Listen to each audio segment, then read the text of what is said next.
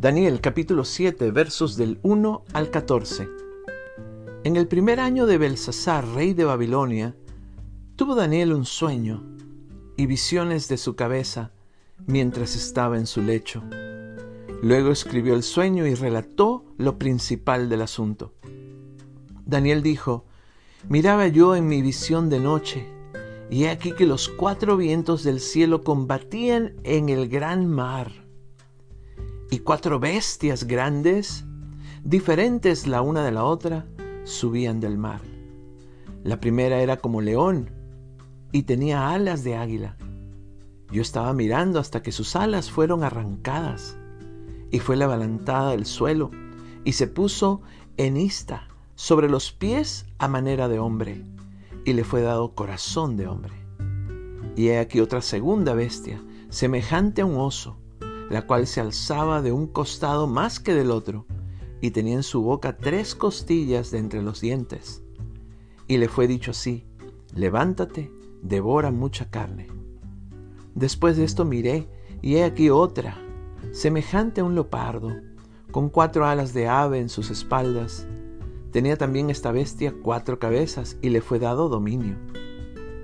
Después de esto miraba yo en las visiones de la noche, y aquí la cuarta bestia, espantosa y terrible y en gran manera fuerte, la cual tenía unos dientes grandes de hierro, devoraba y desmenuzaba, y las sobras hollaba con sus pies, y era muy diferente de todas las bestias que vi antes, y tenía diez cuernos. Mientras yo contemplaba los cuernos, he aquí que otro cuerno pequeño salía entre ellos. Y delante de él fueron arrancados tres cuernos de los primeros, y aquí que este cuerno tenía ojos como de hombre y una boca que hablaba grandes cosas. Estuve mirando hasta que fueron puestos tronos, y se sentó un anciano de días, cuyo vestido era blanco como la nieve, y el pelo de su cabeza como lana limpia. Su trono llama de fuego, y las ruedas del mismo fuego ardiente. Un río de fuego procedía y salía de delante de él. Millares de millares le servían y millones de millones asistían delante de él. El juez se sentó y los libros fueron abiertos. Yo entonces miraba a causa del sonido de las grandes palabras que hablaba el cuerno. Miraba hasta que mataron a la bestia, y su cuerpo fue destrozado y entregado para ser quemado en el fuego.